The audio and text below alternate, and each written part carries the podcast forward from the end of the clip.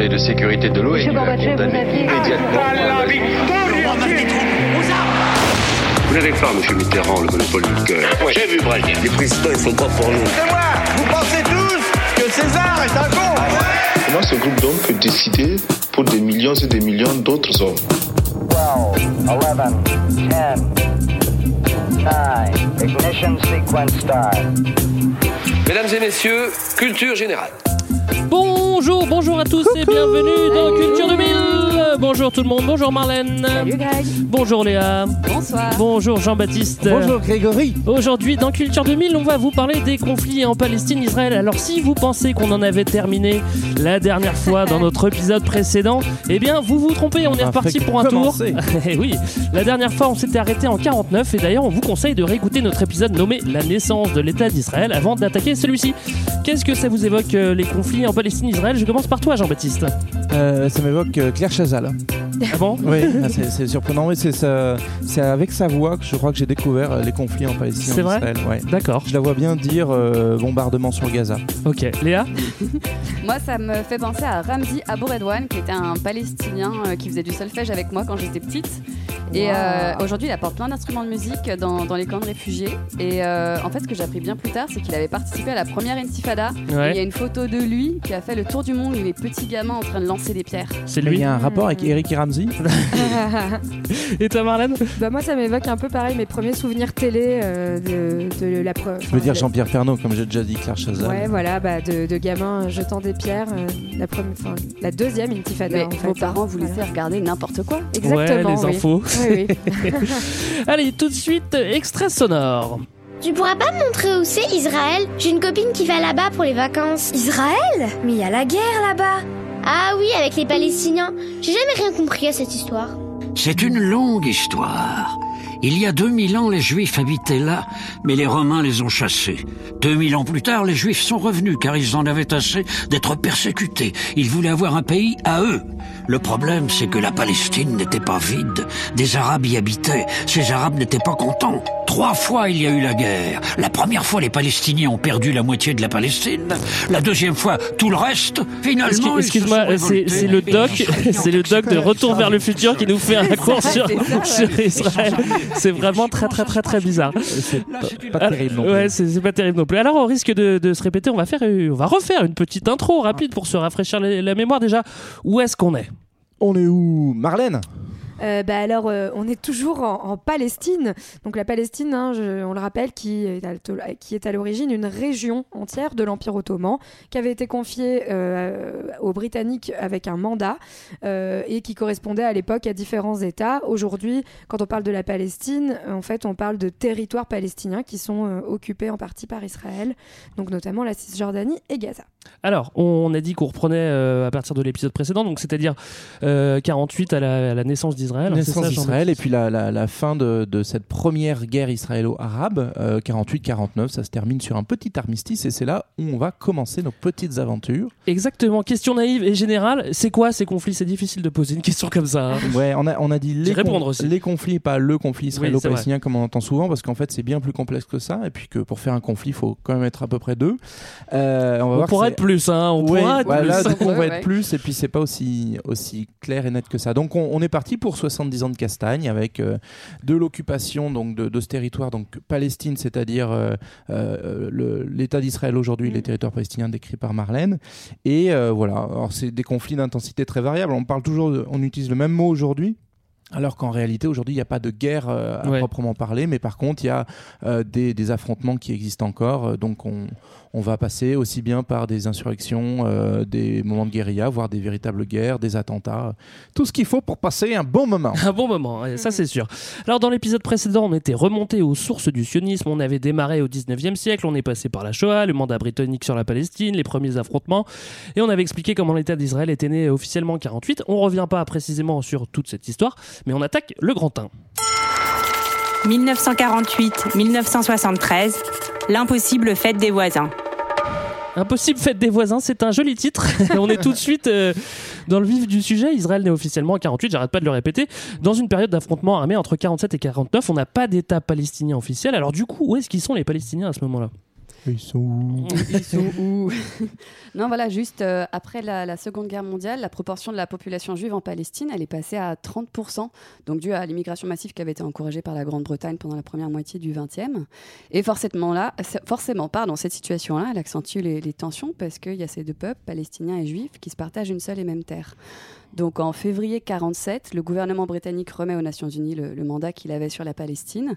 Tenez. Et l'Assemblée générale des Nations Unies, qui est toute nouvelle à ce moment-là, adopte une résolution qui prévoit le partage de la Palestine en un État juif et un État arabe.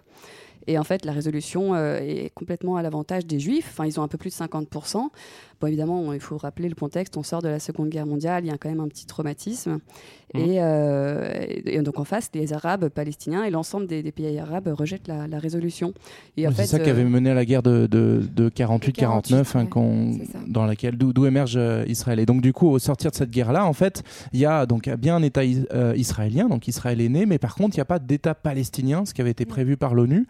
Et euh, la population palestinienne, la nation palestinienne, elle, elle est euh, pas mal euh, dispersée. Donc Oui, gros, géographiquement, on si est où on, si on fait un petit peu le- la dispersion, il y a le, le gros de la population palestinienne à ce moment-là, ce sont des réfugiés, c'est-à-dire des gens qui ont dû partir de chez eux pendant la guerre. C'est ce qu'on appelle la Nakba. La Nakba, hein, c'est ça, vous vous en rappelez. hein. La fait, hein. On catastrophe. en avait parlé, hein, c'est quand les gens sont partis de chez eux en pensant revenir, hein, d'ailleurs en prenant leur clé, qui, la clé qui va devenir un symbole de cette diaspora palestinienne. Et donc, euh, c'est, euh, on parle de 800 000 personnes, hein, c'est deux tiers de la popula- population palestinienne qui va se retrouver donc euh, réfugiée soit dans les pays arabes voisins Mhm. ou soit dans les territoires palestiniens qui n'ont pas été pris par, euh, par ce qui va devenir Israël. Du côté de Gaza aussi?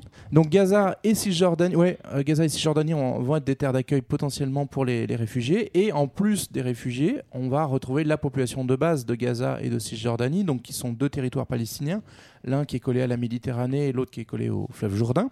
Et donc là, on retrouve en gros 400 000 personnes qui n'ont pas été chassées par la guerre, Ouais. euh, qui sont restées telles quelles. Et puis il reste aussi, on les oublie souvent, euh, ceux qu'on va appeler plus tard les Arabes israéliens. C'est-à-dire C'est ceux qui restent voilà, dans le nouvel État, en fait. ça Exactement, qui sont restés dans euh, les, les frontières de l'État d'Israël, mais qui étaient palestiniens, euh, et qui vont être euh, avec un rôle très très ambigu, très ambigu à partir de 48 et jusqu'à aujourd'hui. En fait, c'est à la fois euh, bah, des ennemis intérieurs, c'est-à-dire que concrètement, ce sont des Arabes euh, dans un État qui se veut juif, euh, et donc des Arabes non juifs, pardon, puisqu'il y a aussi des Arabes juifs. Ils vont être soumis dès 48 à la loi martiale parce qu'on se méfie d'eux, hein, on considère que c'est des traites qu'on n'a pas vraiment réussi à chasser. Ouais. Et en parallèle, on va nier le fait qu'ils sont palestiniens, puisqu'on les, a- on les appelle arabes israéliens, aravi en, en hébreu aujourd'hui. Ouais, et en même temps, c'est pas des citoyens israéliens à part entière, puisque, comme tu le disais, en fait, ils subissent des lois différenciées, notamment, par exemple, ils vont pas avoir le droit de faire leur service militaire en Israël, ce qui euh, les prive d'un certain nombre de postes, notamment de postes dans la fonction En publique même temps, ça doit pas être facile euh, de faire son service militaire en Ouais. Israël. Non, évidemment. Mais, mais, euh, ce que dit Marlène est important, c'est que depuis une 52, différenciation. ils sont quand même citoyens israéliens. Donc on a des Palestiniens euh, d'Israël, c'est-à-dire des gens qui ont la citoyenneté israélienne mais qui sont palestiniens. Donc voilà, ça fait nos, nos trois, nos trois tranches de ce qui est devenu la, la de population Palestine, palestinienne après pour vous. 48-49. C'est ça. Alors ça, c'est du côté palestinien. En ce qui concerne euh, en Israël, les- les Juifs d'Israël, combien ils sont euh, Ils sont euh, 700 000, il y a 600 000, 700 000 juifs dans le nouvel État qui est construit sur une idéologie sioniste. Donc ça veut dire qu'on veut un État juif avec une majorité juive, impérativement. Et pourquoi impératif? Parce qu'on se méfie des, des Arabes, tant à l'intérieur, on en parlait à l'instant, Mhm. euh, qu'à l'extérieur, qui ont une démographie beaucoup plus importante, qui ont plus d'enfants. Donc il n'y a, pas trop à tortiller pour que Israël euh, grossisse. On peut faire des bébés, on peut développer le pays économiquement, mais ça prend du temps. Alors on privilégie surtout une troisième solution, l'immigration. Et donc c'est là qu'arrive la loi du retour qui date de 1950, qui dit que tout juif dans le monde peut immigrer en Israël. D'accord. Et ça va être un bon, un bon moyen en fait. Donc on est à 700 000 juifs euh, et 200. Donc on a un million d'habitants dans ce nouvel État israélien. Et, euh, et donc euh, ces, ces- ces- ces juifs, pour garder la majorité, vont encourager à fond l'immigration euh, de populations juives. Ça tombe bien parce que dans les pays arabes en ce moment-là, dans les années 50-60, pour les raisons qu'on va évoquer, bah, il fait pas trop bon être juif, notamment en Égypte. euh, L'Égypte de Nasser va être, euh, Ouais. avoir des discours hyper durs et hyper tendus, même plus que les discours, hein, des actes un peu dangereux qui vont encourager. on En Syrie aussi, hein, non? Oui, en Syrie, en- au Liban, on va avoir, ou encore en Algérie, on va avoir 600 000 personnes qui vont arriver du coup en Israël jusque dans les années 60 et c'est ça qui va faire la, démographie israélienne en fait. Alors, des conflits armés, on en a eu juste avant, on, on l'a dit, on en aura encore après. Euh, Il y a une chose qui est sûre, c'est que personne n'est vraiment prêt à se détendre. Euh, même au contraire, tout le monde se prépare pour la prochaine guerre. Comment ça se passe au niveau des armées Bah. Euh, Justement, bah, peut-être déjà pour Israël, parce que niveau euh, armée euh, palestinienne. euh, Ouais, bah, Bah, déjà, il n'y a pas de Palestine. Voilà. Il n'existe plus de la. Non, mais co- comme on le disait tout à l'heure, en fait, donc on est, certes, on, on arrive à une trêve hein, à la fin de, de, de la première guerre israélo-palestinienne, israélo-arabe d'ailleurs. Euh, et en fait, euh, c'est bien une trêve, c'est-à-dire que tout le monde est encore prêt à faire la guerre. Euh, C'est un pouce, en fait. Voilà. Ils refont leur lacet et puis on y retourne. Les pays arabes euh, voisins ne reconnaissent pas Israël, les Palestiniens veulent le retour et les Israéliens, eux, eux veulent conserver l'État qu'ils viennent, de fonder.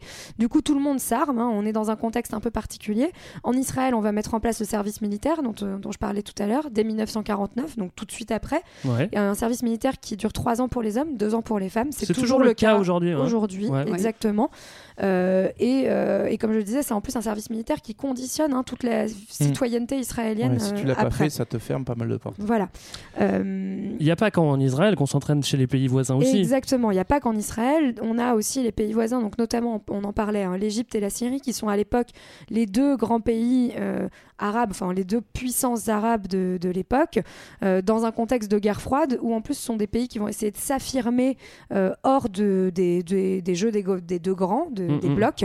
Euh, et, Nara- et Nasser, notamment, va euh, le faire en prônant l'idée du panarabisme, hein, donc l'idée que tous les Arabes euh, devraient euh, finalement être solidaires et, et réunis dans un seul État. On est dans, on est dans le contexte de la décolonisation aussi. En fait, Ouais. ces pays-là, ils sont tout neufs. Ils ont, euh, ils ont 10 ans d'existence. Alors, l'Égypte, un peu plus officiellement, mais en fait, depuis la Seconde Guerre mondiale seulement, ils sont vraiment pleinement indépendants. Effectivement, c'est dans le panarabisme où on va chercher à faire contrepoids à, à- Bah, au nationalisme, au nationalisme, au- au- juif, quoi. Ouais, ouais. Euh, pour, pour ce qui est effectivement de, de la confrontation avec Israël, mais de façon plus générale aussi de faire contrepoids à l'Occident, qui est l'ancien colonisateur, Mm. et refuser aussi le jeu de la guerre froide, euh, même si il est quand même très pratique la guerre froide pour euh, trouver des armes à pas Ça, cher. c'est pas bête. Alors, tout le monde est prêt pour la guerre, et puis bah, ça tombe bien parce qu'on a trouvé un ennemi, on vient de le citer, euh, euh, chez le voisin égyptien, il s'appelle Nasser, et puis en 56, il décide de nationaliser le canal de Suez, qui va énerver pas mal de monde, on repasse rapidement dessus. Ouais, mais c'est un- quand tout même un épisode dédié à ça. Ouais, c'est quand même Ouais. une, une pré-guerre. hein, euh, donc, euh, forcément, il y a les. Quelqu'un veut expliquer très brièvement? Bah non. J'avais envie- non, bah, j'ai juste envie de revenir sur le fait que, bah, sauf si vous vouliez en parler un petit peu, mais je voulais juste rappeler surtout que l'opération avait été un peu un fiasco et que en fait les Français et les Anglais euh, Se sont fait euh, tirer se les sont oreilles. Fait, voilà, taper sur les doigts par les deux plus grands, les États-Unis et l'URSS, parce que c'était pas trop un bon timing pour eux. Mais euh, là-dedans, en fait, l'État d'Israël est quand même ressorti grand gagnant de cette opération où il a montré sa force. Ouais. Ouais. Et euh, oui. Voilà, donc euh, c'était la crise de Suez, ça a duré 9 jours. Euh, Voilà. J'imagine que tout le monde a, a- a trouvé ça un peu long. Alors on va faire une revanche euh, 10 ans plus tard, on a envie que ça soit Ouais. encore plus rapide Allez, et que, Ouais. ce soit pas dit les, que ce soit pas les mêmes qui gagnent, vous êtes prêts? C'est Ouais. la guerre des 6 jours, on prend les mêmes et on recommence en fait. là, hein. là, en fait, on arrive vraiment sur le conflit fondateur de l'État d'Israël tel qu'on le connaît aujourd'hui Ouais. et de toute la politique israélienne ensuite. hein. On est en 1967, la guerre des six jours, on est toujours dans ce contexte de, de pression euh, entre Nasser notamment et Israël. Nasser euh, exerce toujours un blocus sur l'accès à la mer Rouge pour Israël, a des Ouais. troupes dans le Sinaï, donc Israël est- se sent, euh, par- enfin, le- l'État d'Israël est menacé, on va dire, en tout cas Et se puis sent ça fait, euh, menacé. ça fait une dizaine d'années que Nasser est au pouvoir et qu'il a un discours hyper anti-israélien. Enfin, en Ouais. gros, c'est dans un contexte de tension qui s'alimente, qui redescendent en permanence. Mais c'est un peu, si vous voulez, le match États-Unis-Iran où ils passent leur temps à, se, Oui. à se tweeter au visage. Et au bout d'un moment, ça peut péter. et Et- C'est ce qui se passe là. Exactement, c'est-à-dire qu'Israël décide de- de- d'inventer un concept. hein, on connaîtra plus tard la guerre propre. Là, on a la guerre préventive. Donc, c'est-à-dire qu'on va aller détruire l'ennemi avant même qu'il pense à venir nous détruire. hein. donc, c'est vraiment, euh, on joue un peu à chat et c'est le premier Paf. qui touchera l'autre. Voilà. Donc, Israël Ça marche va. pas mal. Hein. Et ça marche plutôt pas mal. En six jours, l'armée israélienne, donc Tsahal, euh, hein, écrase les armées arabes. Et surtout, c'est là euh, que c'est fondamental, c'est qu'il va- c'est que l'armée israélienne va conquérir de nombreux territoires et des territoires clés. C'est le gros, gros, gros jackpot. euh, C'est le maxi bingo. hein. le territoire emblématique de cette guerre, c'est le plateau du Golan, donc qui est au nord de l'État d'Israël, qui était un plateau qui appartenait euh, à l'origine à la Syrie et en fait qui euh, correspond aux sources du Jourdain. Et donc euh, c'est un peu le château d'eau, euh, c'est le château d'eau des, des C'est- ouais, pas tant sacré que c'est un énorme réservoir d'eau Voilà. dans une région où les, réserves Plutôt en eau sont, sont, bah, sont difficiles à trouver. Enfin, il y, en a quand même. Et effectivement, euh, par, par cette guerre-là, Israël met la main sur le Golan, donc château d'eau, mais aussi une hauteur dans un pays qui est tout petit. On l'a pas dit en entrée, on a, on a oublié de, de le. C'est grand comme la. Bretagne. voilà, c'est c'est la Bretagne, mais c'est vraiment ça. Je crois Mm. que la Bretagne est un poil plus grand que l'ensemble de Palestine. Ça C'est- dépend si on prend Nantes ou pas, hein, c'est ça la différence. Non, même sans la Loire-Atlantique, je crois qu'ils sont devant.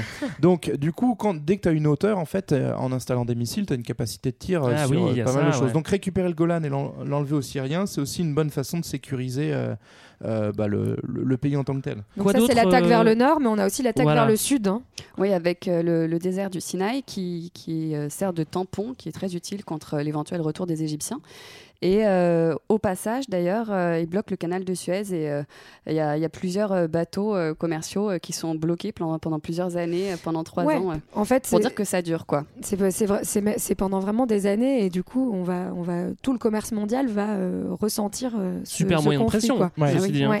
Euh, on- Et puis le, euh, le dernier, euh, C'est dernier le plus Japon- symbolique. Ouais, le, bah, symbolique et, et en même temps euh, très réel. C'est-à-dire que euh, on, vous vous souvenez qu'il n'y avait pas d'État palestinien. Euh, la- tout ce qui avait survécu en gros à la, à la conquête israélienne en 48-49, tout ce qui avait survécu, c'était la- ce qu'on appelle aujourd'hui la bande de Gaza, donc qui était entre les mains n'est de. pas de- une bande armée, hein, on le Non, rappelle. n'est pas une bande de personnes, qui est un territoire. Un territoire tout petit. Euh, donc qui était contrôlé par l'armée égyptienne, donc pas d'indépendance palestinienne sur ce coup-là. Et puis euh, la, la Cisjordanie, euh, donc euh, le- cette bande qui est aussi du côté du, du fleuve du Jourdain, elle était sous contrôle jordanien, donc il n'y avait pas d'État euh, palestinien, c'était euh, deux États arabes qui contrôlaient ça. Et avec la guerre de 67, bah, toujours pas d'État palestinien. Par contre, c'est Israël qui va remplacer les occupants.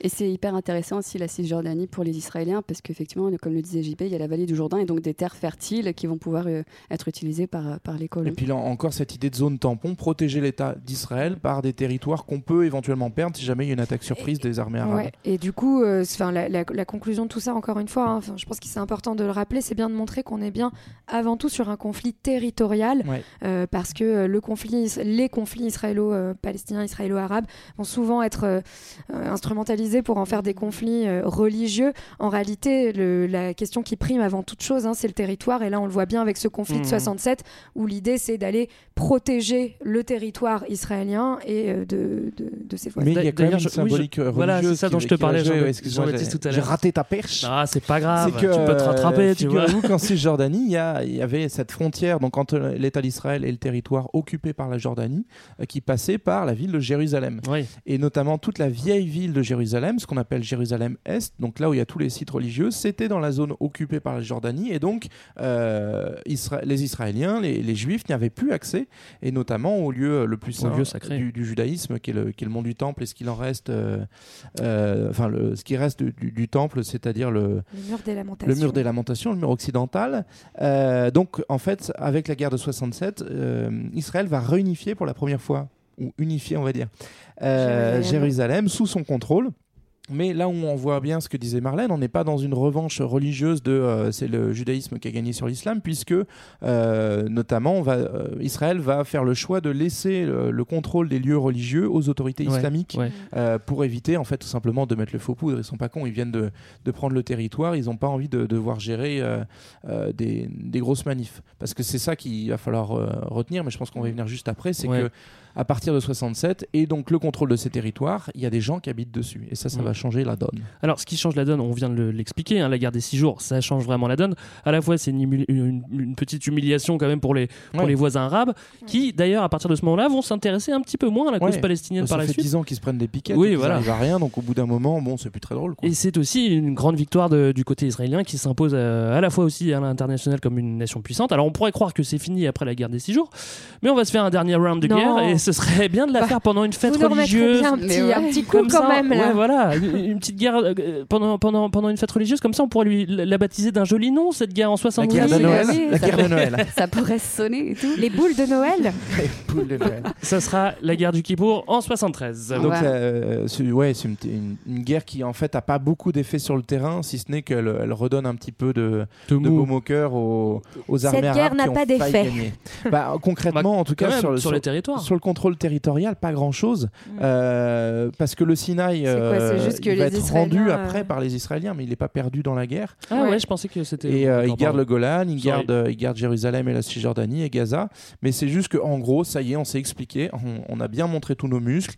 Et donc, à partir de, de la guerre de muscles, 73, c'est très, Très important. important les muscles. Euh, en gros, l'Égypte, qui était la, la principale euh, euh, force arabe qui, qui, euh, Attaquante. attaquante contre Israël, va se dire bon, ok, ça y est, on, on a joué nos billes, on va plutôt essayer de, de trouver une autre euh, façon de gérer ce rapport de voisinage. Et donc, Mm. ils vont commencer les négociations grâce à des gros chèques américains et faire une paix séparée qui dure jusqu'à aujourd'hui. hein, c'est la paix de, de Camp David en, en 78. Tu veux dire que c'est une paix achetée avec des dollars? Non, c'est pas vrai. Mais oui, Euh, pas que, pas que. hein, Il y a aussi la restitution du Sinaï. Et effectivement. Et l'Égypte, euh, je trouve ça assez rigolo. Enfin, l'Égypte euh, euh, a aussi des intérêts ouais, à négocier, justement, euh, parce que Nasser est mort, il a été remplacé par le président Sadat. Ouais. Et lui, il est assez fatigué de ces conflits qui épuisent le, le pays, l'armée.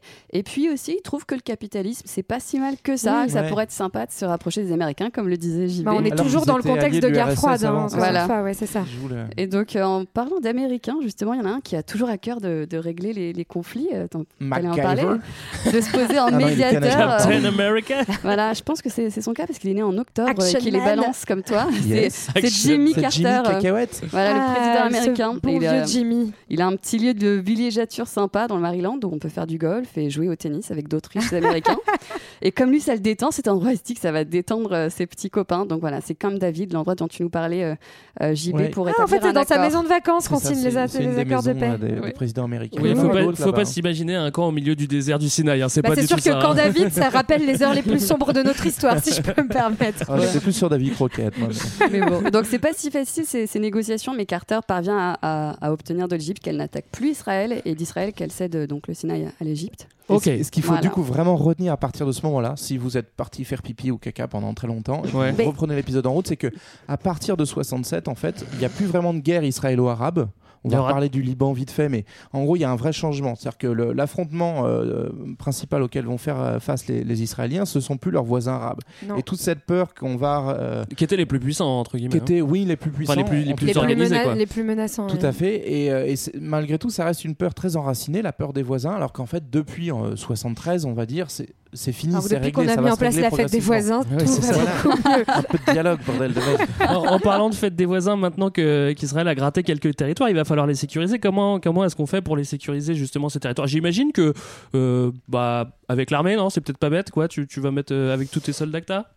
Euh, bah oui, euh, en gros, on va, enfin, Israël va, va complètement, enfin, va se, se servir de, de son armée pour euh, Pour occuper, oui, voilà, les territoires, notamment les territoires de la Cisjordanie, la vallée du Jourdain. Enfin, en gros, encore une fois, tous les territoires stratégiques, hein, donc les frontières du territoire et là où on retrouve les, les ressources les plus importantes, et notamment les ressources en eau, parce que comme l'a dit JB aussi tout à l'heure, hein, on, on le rappelle, on est sur un petit territoire et les terres fertiles, il y en a pas beaucoup. Mm, mm, mm. Donc, euh, on a besoin d'aller euh, d'aller Mais ce qui- cultiver au ce qu'il maximum. faut bien capter, c'est que euh, le- tout ça, ce gain de territoire, ça amène un énorme problème pour Israël, c'est qu'il y a des gens dessus en fait, et que ces gens sont des Palestiniens, ce, ce sont Oui, les gens si qui on les leur fait des détestent le plus au monde. peut-être qu'ils vont partir. Non mais on est, on est, On pas. ils veulent pas partir en plus ces gens-là, ils s'accrochent et donc en fait Israël se retrouve dans une situation un peu merdique alors qu'elle a quand même tout gagné, elle est vraiment sécurisée par rapport à sa naissance où elle était en danger.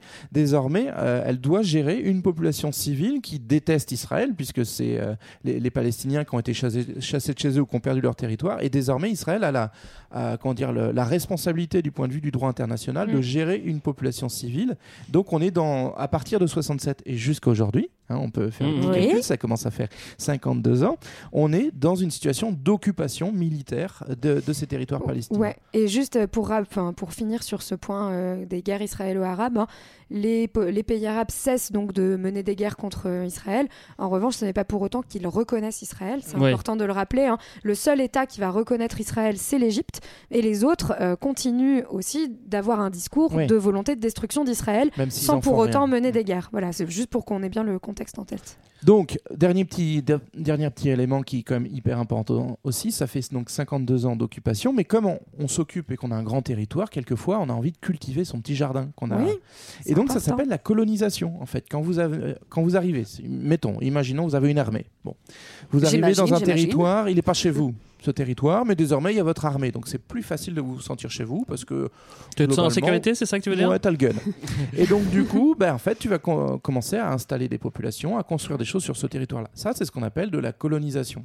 Donc euh, les Français qui étaient précurseurs hein, l'avaient fait depuis bien longtemps, mais en fait, on se retrouve aussi à un truc un peu contre-courant qui va être aussi un petit peu embêtant pour Israël ou une partie de l'opinion publique israélienne, c'est que ils se retrouvent à euh, voir des, des gens, des Israéliens s'installer dans ces territoires palestiniens, ce qui est illégal au- du point de vue du droit international qui, con- Mhm. qui conteste la- toute forme de colonisation, Ouais.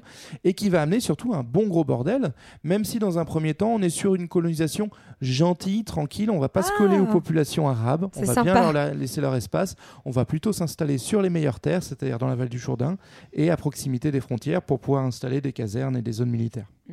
Donc bienvenue dans la colonisation. Merci Jean-Baptiste. Après toutes ces réjouissances, euh, je- écoutez, je vous propose d'écouter un petit peu de musique. Jean-Baptiste, Oui. euh, aujourd'hui on n'a pas de DJ résident. Tu, tu- Ouais. tu- tu viens de parler, mais je vais Rest te rendre la, Tu la- es le la parole. platiniste a- invité. À ce qui paraît, tu t'es entraîné tout l'été à Palavas-les-Flots. Ouais, Jean-Baptiste, ouais, c'est à toi. Johan m'a montré tous ses, tous ses, C'est tous le talent. ses talents pour faire twerker les foules. Et donc, on va y aller avec euh, donc un titre qui est assez intéressant de cette histoire-là, puisqu'il est écrit en 1967, juste avant la guerre, quelques semaines, par une certaine Naomi Shemev, qui écrit euh, Yerushalayim Shel Zahav, donc ça veut dire Jérusalem, d'or. tu es la plus belle. pas loin, Jérusalem d'or, et qui illustre, C'est pas aussi pareil, quand un, qui illustre un basculement qui se joue dans ces années-là, dans la vision euh, du sionisme et de Jérusalem. C'est-à-dire qu'on va être de plus en plus dans du mystique et de ça y est, on va renouer avec le mythe euh, euh, du, royaume hébreu de, la Bible. Et donc, dans, cette chanson-là, elle décrit la Jérusalem, la ville de Jérusalem, en, allant chercher notamment des versets de la Bible. Et donc, cette version très, mystique, elle va devenir une, es- une espèce d'hymne officieux qui est encore vachement joué aujourd'hui dans toutes les cérémonies israéliennes. Mais en 67, il y a aussi la guerre, et la guerre à Jérusalem, dans les rues de Jérusalem, puisque la ville va être conquérie- conquise ouh, Ouh là là par, euh, là là, par. Et donc, il y a un soldat qui s'appelle Mer Ariel, qui est aussi un chanteur israélien, mais qui est parachutiste, qui combat dans la prise de Jérusalem et qui va être particu- particulièrement choqué par ces combats-là. Et donc, va faire une petite version différente. C'est quasiment la même. Il change quelques mots en disant Jérusalem Shel Barzel, c'est-à-dire Jérusalem, la ville de fer, pour euh, montrer la dureté des combats. Bonne écoute. ולמגר אויב. מכל מרגמותיו רבינו, ושחר קם פתאום. הוא רק עלה, עוד לא הלבין הוא, וכבר היה אדום. ירושלים של ברזל, ושל עופרת, ושל שחור, הלא לחומותייך קראנו דרור. ירושלים של ברזל, ושל עופרת, ושל שחור, הלא לחומותייך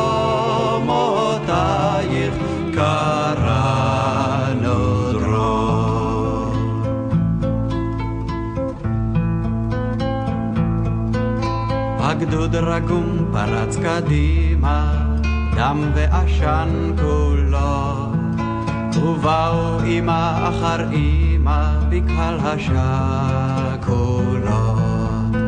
נושך שפתיו ולא בלי יגע, הוסיף הגדוד ללחום, עד שסוף סוף הוחלף הדגל מעל בית הנכות. ירושלים של ברזל ושל עופרת ושל שחור, הלא לחומותייך קראנו דרור. ירושלים של ברזל ושל עופרת ושל שחור, הלא לחומותייך קראנו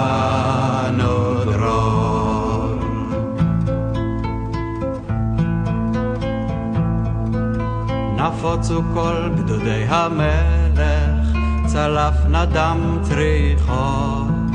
עכשיו אפשר אל ים המלח בדרך יריחו. עכשיו אפשר אל הר הבית וכותל מערב. הנה הנך באור ארבעים כמעט כולך זהב. ירושלים של זהב ושל עופרת וחלום. לעד בין חומותייך ישכון שלום. ירושלים של זהב ושל עופרת וחלום. לעד בין חומותייך Elle est écoutez toujours Culture 2000 et on parle euh, des conflits en Israël et Palestine. Dans la première partie, on a vu qu'une série de conflits avait éclaté avec le nouvel État d'Israël, la crise de Suez, la guerre des six jours, synonyme de jackpot pour Israël, et la guerre du Kippour. Israël a gagné euh, du territoire et a réussi à se faire respecter et craindre de ses voisins. Et on attaque maintenant le Grand 2. 1967-1993, les Palestiniens s'invitent dans le game. Alors, les Palestiniens s'invitent dans le game. Bon, à vrai dire, ils y ont toujours été, mais on, on va regarder de plus près comment ils vont s'organiser. Dans le titre, on parle de 67, mais évidemment, il y a des mouvements de rébellion euh, bien avant 67. Bah, en fait, on est dans la continuité de la- voilà, de- des- de- des conflits entre cette population et la population sioniste qui arrive au début du XXe siècle, où Oui. très régulièrement il y a des vagues d'affrontements, et ça se, à partir de 48 et de la naissance d'Israël, où il y a des frontières qui commencent à apparaître, on a déjà des, du coup des Palestiniens, surtout des réfugiés, ceux qui sont partis, qui vont s'infiltrer en Israël pour, euh, dans un premier temps, c'est souvent aussi pour récupérer des trucs qui sont restés chez eux. Mm. Mais il y a évidemment, bien sûr, des combattants, ce qu'on appelle les Fedaïn, donc qui sont prêts à se sacrifier selon l'étymologie, euh, qui vont en gros, euh, bah, qui ne reconnaissent pas Israël et donc qui vont mener une, une, Une guérilla. permanente. euh, donc c'est des petits groupes armés. C'est dans ces, dans ces luttes là que va se former en fait le mouvement national palestinien. Oui, parce qu'on a, euh, on a qui- toujours pas apparaît de, après. on a toujours pas de- d'État euh, Voilà, il n'y palestinien. a pas ça, on d'État, il n'y a compris. rien pour Toujours organiser pas. les Mais Palestiniens. a- si ce Mais toujours ça. pas aujourd'hui, hein, si Ouais. jamais il y a besoin de faire un spoiler. oui, c'est ça. Mais peut-être que justement, tu, tu viens, tu viens de le dire, Jean-Baptiste, on a des organisations, des institutions, des représentants qui sont là pour faire valoir le droit des Palestiniens, peut-être? Oui, euh, on commence à en avoir euh, une notamment hein, qui, qui est très connue, qui s'appelle l'OLP. Alors Léa, il me semble que tu, c'est pas toi qui, conf- qui confonds l'OLP avec, euh, L'OPEP avec le- non avec, E- avec EPO, OPEP. avec Ah oui. EPO le, le podcast. C'est pas tout à fait pareil. moderne. Voilà, donc l'OLP, est-ce que tu peux nous expliquer ce que c'est, Léa? Ouais, ouais, c'est euh, l'organisation. euh, Dirigé par Michael, il parle de dopage. l'Organisation de libération de la Palestine. Et euh, en fait, parmi les Palestiniens qui sont réfugiés en Jordanie, après la guerre des six jours, il y en a un qui émerge qui s'appelle Yasser Arafat. Ah oui. Voilà, c'est un ancien ingénieur qui fonde un groupe de résistance qu'il appelle l'OLP, enfin ou Fatah. Quand on mélange les lettres en arabe Oui. et tout, ça fait OLP. Bon, je Euh, vous laisse pas- voir sur pas tout à Wikipédia. fait, mais, euh, en fait, l'OLP, c'est un, un regroupement de plein de groupes différents, dont le Fatah, et le Fatah étant leader dedans. Quoi. Cunini. Euh, oui, je viens bien de dire Cunini, pardon. Donc, euh, de- depuis la Jordanie, juste de l'autre côté du fleuve Jourdain, qui fait office de frontière naturelle, l'OLP s'entraîne pour frapper Israël dans une ambiance de guérilla, comme euh, JB le disait. Et euh, Arafat a, a- a réussi euh, à créer un nouveau peuple palestinien, en fait, pas seulement des réfugiés, mais dorénavant des combattants. Donc, Ouais. ils préparent des bombes, des opérations armées, des détournements d'avions, des prises d'otages, des attentats. Et en fait, tous ces raids, ils sont lancés sous le nez des Jordaniens, mais quand les forces israéliennes lancent des représailles, évidemment, ce sont les Jordaniens qui trinquent et qui doivent mobiliser Oui, leur pas armée. seulement. Ouais. Euh, mais en, Pas que- pas en- seulement, en- gros, en gros, ce qu'on peut, ce qu'il faut comprendre, c'est que c'est c'est aussi un moment assez révélateur. Donc, on disait tout à l'heure que les, les pays arabes voisins euh, n'allaient plus entrer en guerre avec Israël et même, en fait, vont euh, finalement lâcher, les réfugiés palestiniens hein, qui commencent à être de plus en plus Mm. gênants. Et c'est la Jo- c'est en Jordanie que ça va commencer, puisque c'est là qu'on a, euh, il me semble, le plus gros euh, Ouais, je- je nombre, le plus grand nombre de réfugiés. hein. Je crois que c'était plus d'un. en- enfin, la, popu- euh, la, la Jordanie, c'est un désert en fait, donc il y a deux tiers de la population de la Jordanie. En fait, ce sont des Ce Palestiniens. sont des Palestiniens, c'est ça. Donc ça commence à créer des déséquilibres démographiques qui sont assez euh, enfin, contestés en Jordanie. Et du coup, en septembre 1970, il va même y avoir quelque chose d'assez marquant, puisque le roi Hussein de Jordanie va en fait euh, tout simplement Il va les expulser, virer. expulser les Ouais. réfugiés palestiniens. Hop. Et puis on va mais aussi pas en... pendant la trêve hivernale, parce Voilà. qu'on a du cœur quand même. C'est ça. Il y en a qui ont de la chance. Et puis on va aussi en faire tu- enfin, tuer euh, certains responsables politiques. C'est ce qu'on va appeler septembre, septembre noir hein, euh, par la suite. Et donc euh, les Palestiniens deviennent des gens qui se font chasser non seulement d'Israël, mais aussi des pays Ouais. voisins où ils deviennent vraiment des indésirables un peu Mm. partout. Quoi. Et alors, c'est vrai qu'ils avaient quand même fait une tentative d'assassinat du roi Hussein. C'est pour ça aussi qu'il Ah, n'était tu pas crois très content. Ouais, bah Ouais. alors voilà, il- à Skip il méritait quoi. Non, mais c'est un Ouais. malentendu. mais effectivement, en fait, c'est- c'est- ce, ce qui se passe en Jordanie, c'est bien symptomatique du rapport entre les, les nations arabes et, euh, et la cause palestinienne. Et c'est aussi pour ça que Arafat euh, va un peu prendre ses- son indépendance. L'OLP, ça avait été créé par l'Égypte de, de Nasser, en fait, pour en gros un peu Bien avant, manipuler. ouais, c'est ça. C'était un peu la marionnette de l'Égypte pour montrer qu'ils étaient proches des Palestiniens. Et en fait, cette marionnette va prendre son indépendance. Et c'est effectivement à partir de Va, ce moment-là où elle va notamment bah, entrer dans une logique aussi de violence accrue hein, et de- et de- d'utilisation de, tous les moyens. Donc, non seulement il y a les actions de guérilla sur le territoire israélien, Mm. mais on va essayer aussi de rendre célèbre la cause palestinienne par Mm. des actions spectaculaires. On est en plein dans les années 70 où euh, vous avez aussi cette logique-là dans certains courants de, de gauche. en Oui, fait, de- de- de- d'action directe, Voilà, tout ça, euh. exactement, de recours à la violence pour renverser le capitalisme. Et pour euh, mettre le, le projecteur sur, sur une cause. Sur une cause. Et donc, c'est exactement ce que va faire euh, l'OLP, avec en plus, bon, à l'intérieur, on rentre pas dans les détails, mais une logique de, de concurrence entre le Fatah et d'autres groupes armés. Donc, c'est à, celui qui va faire le plus beau détournement d'avions, etc.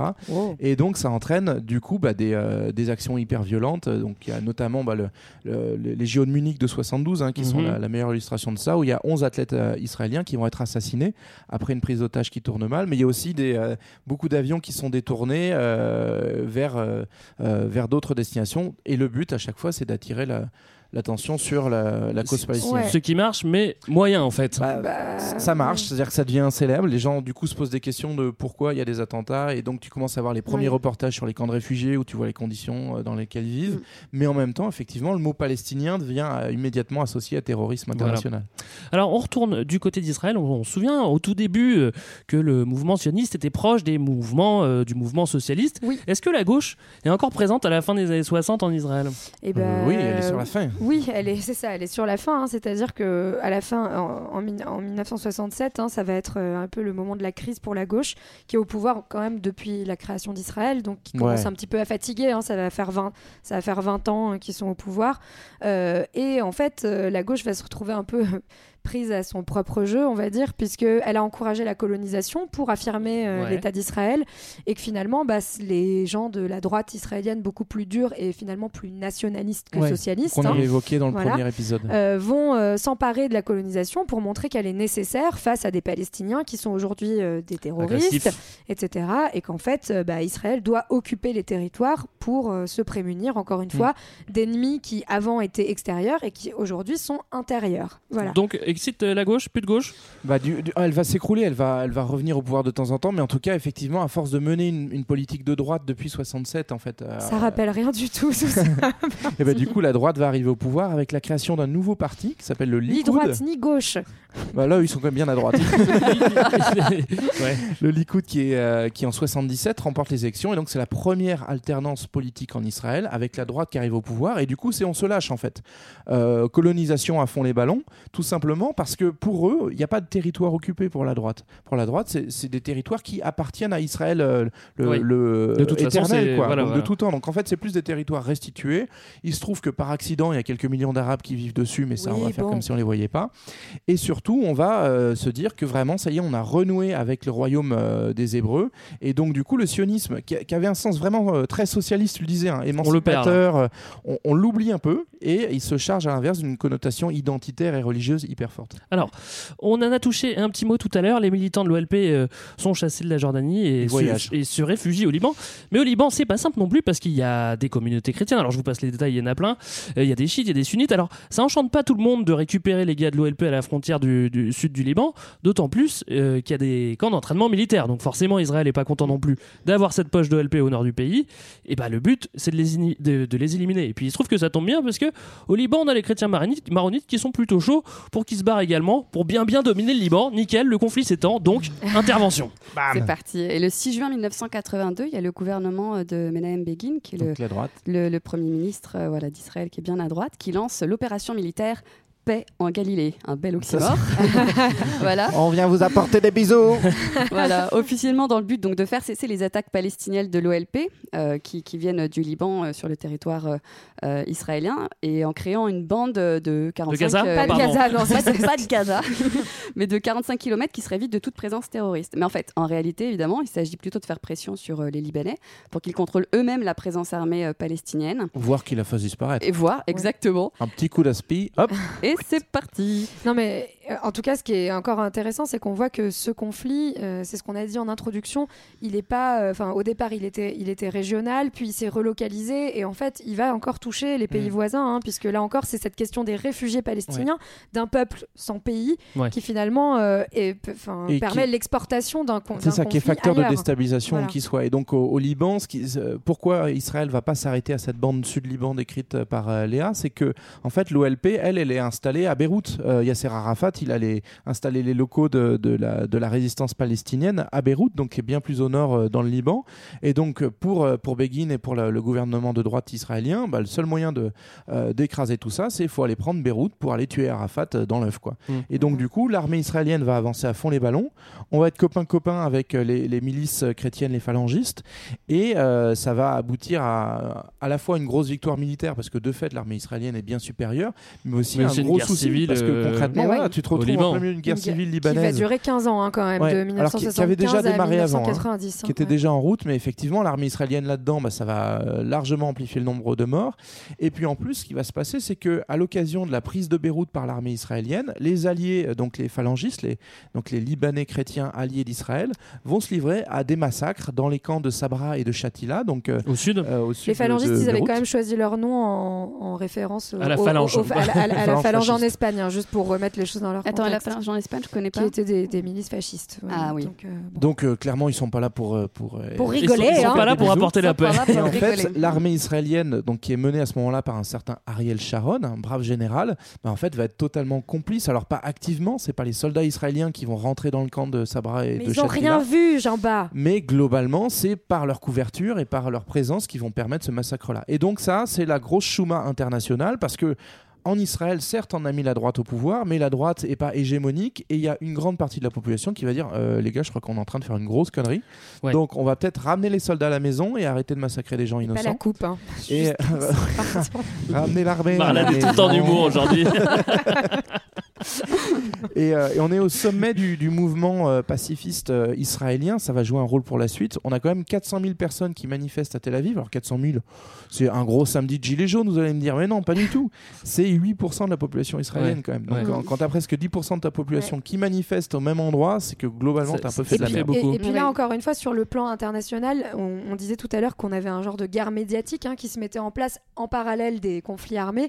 Et du coup, bah, on a Israël qui devient, enfin, pour, pour une quasi. Enfin, pour, le- c'est- Pour le monde entier. Pour non, mais enfin, en fait, qui va, qui va être Ouais. dénoncé par l'opinion Mm. publique internationale pour ses, ses Oui, pour exactions. être en en violente, fait, euh, excessive. oui. euh, Voilà, Ouais. et, et- et donc on a, euh, mine de rien, un- une petite transformation Ouais. de l'opinion publique à propos de ces qui conflits. avait déjà commencé en 67 avec cette bascule de en gros Israël c'est l'État qui est menacé dans sa survie et à partir de 67 c'est ah ouais quand même c'est un bon gros bébé qui gagne toutes ses guerres et qui globalement écrase tous ses voisins donc effectivement il y a cette bascule dans, dans l'opinion internationale Il y a autre chose qui va aider à la bascule aussi, c'est- c'est-à-dire que quand on, quand, on, quand, on, quand on pense au conflit euh, en Israël-Palestine, on, on a très vite le mot intifada en tête, Oui. ça vient très très vite. ah, Et il se trouve- l'intifada, c'est c'est le Marseillais qui a perdu la tête hein. non mais il se trouve qu'on n'en a pas, on en a pas encore parlé, c'est le moment, c'est quoi l'intifada justement? Intifada, ça veut dire euh, soulèvement et ça commence. Ça va être euh, plutôt clair. Voilà, et c'est euh, en fait euh, des, des petits gamins qui en peuvent plus et euh, qui. Ton pote? Voilà, mon pote Ramzi et euh, il avait un autre pote qui s'appelait Ramadan qui était aussi avec dans mon cours de solfège avec lui. Et tous les deux, ils lançaient des pierres parce que, en fait, euh, ils savaient plus comment euh, comment s'exprimer ni comment se faire entendre, donc euh, ils, ils ont plus aucun moyen. Ouais. Ils prennent des pierres et ils les balancent. Et donc ça, ça, ça arrive euh, fin 1987. Euh, c'est une manifestation qui est spontanée, qui concerne surtout la jeunesse de Gaza. Mauvais de coup de com' hein, pour Israël, Bah parce oui. c'est coup vrai de com', qu'on oui, parce que quand on voit des enfants avec des pierres contre Ouais. des chars d'assaut, Ça, bon, on a tous l'image du, du, du môme euh, devant le, ouais. le, le méga char. Alors on pourrait penser justement que cette intifada, avec tout ce qu'on a décrit avant, ça allait faire ba- basculer l'opinion publique internationale, l'opinion internationale, et que ça aurait été bénéfique à l'OLP et à Arafat. Mais il se trouve que ça bouge pas mal. aussi. Ouais, Eh ça oui. bouge pas mal au sein de l'OLP et, d'ailleurs, ça va pas ça autant. lui- ça explique l'intifada. Pourquoi les, des gamins de 15-20 ans en 87 se révoltent? Parce que eux, si tu reviens 15-20 ans en arrière, ben, en fait, ils n'ont connu que l'occupation israélienne. Donc Ouais. ça fait 15 15 ans qui connaissent que ça, ils ont aucun horizon. Et surtout, les grands leaders de l'OLP, dont Arafat, ne leur am- amènent aucune promesse euh, tenable. C'est-à-dire que concrètement, ça fait euh, 20 ans qu'Arafat euh, euh, fait la guerre contre Israël et n'avance pas d'une bille. Ils se sont Mm, mm, fait virer de Jordanie, ils se font virer de, de Liban, il est maintenant en Tunisie au loin. Donc globalement, l'OLP euh, est un peu dans l'impasse, d'autant plus qu'elle a été soutenue un peu en sous-main par l'URSS. Pas de bol, 89, euh, l'URSS a d'autres choses à faire. Et donc, en gros, Arafat, il est un petit peu dans l'impasse aussi, c'est marrant, comme ce gouvernement israélien. Et euh, en plus, il est chahuté par des nouveaux euh, un peu plus radicaux que lui, et notamment un mouvement de, de droite euh, religieuse euh, bien costaud qui est le Hamas, qui émerge à la fin des années 80. C'est vrai qu'avant ça, on n'avait pas beaucoup de religion justement dans ce Oui, conflit. non, C'était vraiment un conflit politique Arafat, territorial et pas du tout religieux. Enfin, Ah, même ah, s'il y avait ouais. un, un fond religieux Bah, lointain. en, en fait, finalement, peu, ça vient quasiment à 10 années près, enfin, en même temps des deux côtés. hein. Ouais. On l'a vu juste avant avec l'arrivée de la droite qui va Ouais. euh, instiller ce discours religieux et le Hamas qui va faire la même chose 10 ans Ouais. après. Quoi. Du coup, Arafat, pas cool pour lui. Bah non, et donc du coup, le seul moyen pour lui de pas perdre la main, c'est de dire ok, je suis le représentant, euh, et le seul leader légitime du peuple palestinien, et pour le prouver, je vais accepter les négociations avec Israël. Et là encore, faut imaginer le chéquier américain qui est pas très loin pour pousser Israéliens et Palestiniens à se rapprocher. Alors c'est Ouais. parti pour les premières négociations sérieuses. On, on voit le bout du tunnel, on se rassure. Ouais, on se dit que demain c'est ira mieux, hein. qu'il fera plus frais. Ouais. Direction Oslo. Bah ouais, moi, enfin, j'ai toujours l'impression de, quand, quand je les imagine, là, Israéliens Palestiniens en train de commencer à négocier un peu pendant des, des rencontres secrètes, je les vois un peu euh, baisser la tête, se serrer la main euh, en disant euh, pardon, désolé, comme si la maîtresse leur disait maintenant on dit pardon. Enfin, je sais Ouais. pas, c'est plus comme ça que je les vois que comme euh, une franche envie de, de négocier pour aller vers la paix. Bon, c'est juste euh, ma, ma vision des choses. Mais euh, donc, euh, d'abord en Grande-Bretagne, on se réunit, puis ensuite à Oslo, en Norvège. Et l'objectif, c'est la, la reconnaissance d'Israël en échange d'un État palestinien euh, autonome, indépendant, où les Palestiniens géreraient eux-mêmes leur territoire. Donc Mm. euh, Gaza et Comme un la, État, quoi. et la Cisjordanie. Voilà. La solution à demande. double Tu vas, hein. Marlène. Et euh, donc ça aboutit aux accords d'Oslo en 93 qui sont euh, imposés euh, par euh, la légitimité d'Arafat chez les Palestiniens et du Premier ministre Isaac Rabin chez les Oui, Israéliens. on est, on est Et qui n'est pas n'importe qui. Voilà, hein. c'est la gauche qui est Rabin. revenue au pouvoir. Rabin, il est de gauche, alors vous allez voir, prendre C'est- quelques petites pincettes quand même. Ouais. C'est un, un dangereux gauchiste qui est, comme tout euh, personnel politique euh, jusqu'aux années 2000, euh, forcément c'est un ancien militaire, parce que Ouais. la démocratie israélienne, c'est quand même mieux avec un militaire au pouvoir. C'est plus ça rassure. Puis tout le monde a fait En plus, ce monsieur euh, Rabin, Ouais. il est d'autant plus crédible pour l'opinion publique israélienne que c'est lui qui a réprimé l'intifada.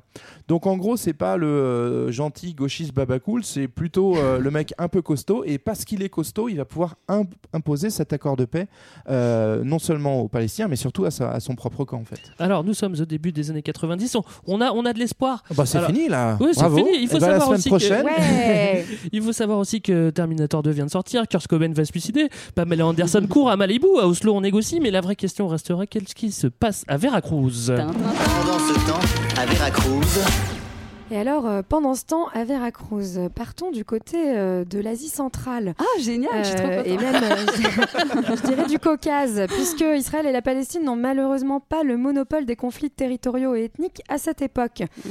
En 1993, on a un autre conflit qui s'enlise et dont on parle très peu, hein, pour le coup, dans une région, une petite enclave qui s'appelle le Haut-Karabakh. Euh, Ah, le Haut-Karabakh C'est Wow. pas un mec dans Camelot. Ah, alors, qu'est-ce que c'est? C'est une petite zone mon- montagneuse, donc une enclave, je le répète, hein, qui est située en Azerbaïdjan, exactement, bravo Léa, et, mais, qui, mais qui abrite des populations arméniennes, Eh oui. c'est-à-dire l'État voisin de l'Azerbaïdjan. Euh, en 1988, en fait, dans le contexte de la chute de l'URSS, après des années de restriction des libertés culturelles et religieuses des Arméniens en Azerbaïdjan, Non, c'est pas vrai ça. et puis, et puis après aussi, euh, après euh, la fin, euh, le- enfin l'arrêt de, pardon, le, en fait, La le, les, Az- les, Aza- les, A- comment on dit, Les les, Az- Azerbaïdjanais. les, les Azeris ou les Azerbaïdjanais Ah, ouais, les Azeris. c'est Ouais. plus facile. hein. Et voilà, les Azeris, après, en 1991, donc le- l'URSS euh, prend fin et donc deviennent indépendants et décident du coup de mettre fin aussi au Parlement autonome du Haut-Karabakh, donc qui permettait aux Arméniens d'avoir quand même un semblant d'autonomie. Et du coup, bah, tout ça explose et les populations arméniennes réclament finalement leur rattachement à l'Arménie. Et comme vous pouvez l'imaginer, bah, ça se passe pas aussi simplement que ça. Oh. Ça se traduit par une sécession de cette enclave du Haut-Karabakh et avec aussi des politiques de nettoyage ethnique des deux côtés. hein. Personne n'est privé de sa petite politique. Voilà. Donc on a d'importants déplacements de population 400 000 personnes, euh, 400 000 Arméniens qui vont rejoindre, enfin qui étaient, qui habitaient en Azerbaïdjan, qui vont rejoindre l'Arménie, et 800 000 Azéris qui vont euh, fuir vers l'Azerbaïdjan. Euh, plus encore en 1993, hein, pourquoi je vous parle de ça C'est parce que l'Arménie va même finir par envahir l'Azerbaïdjan et même finalement au-delà que, que le, du- le simple territoire du Haut-Karabakh. Faut pas déconner. hein. Ce territoire, il fait à peu près 1,5% du territoire de l'Azerbaïdjan et finalement c'est 8% du territoire azéri qui va être occupé par les Arméniens. Ouais, c'est trois fois rien, ça c'est quatre terrains de foot. hein. Voilà. Comme en Israël-Palestine, on va essayer de négocier, on va avoir une médiation internationale qui va avoir un impact limité, hein, puisqu'en dépit du cessez-le-feu signé en 1994, on va avoir des escarmouches qui continuent d'éclater aujourd'hui dans cette région. Le Haut-Karabakh demeure aujourd'hui une république de facto indépendante, mais qui n'est pas reconnue par la communauté internationale. Et il s'agit donc d'un des nombreux conflits gelés issus de la guerre froide et de l'ex-URSS, et donc euh, gelés comme euh, aurait dû l'être en 1993 la colonisation israélienne avec les accords d'Oslo. Oh, oh. Ce qu'on va voir maintenant. Merci Marlène pour toutes ces bonnes bien, nouvelles des quand années, Tu parles de ces, de ces endroits du monde. ouais, des années 90. Merci, Léa. Sur toutes ces politiques de nettoyage ethnique. Oui, ça fait toujours du bien. Euh, avant d'aller euh, à Veracruz, on était plein d'espoir, on, on voyait le bout du tunnel, et tout de suite, bah, on va voir le début du Grand 3. 1993 à aujourd'hui, perdu.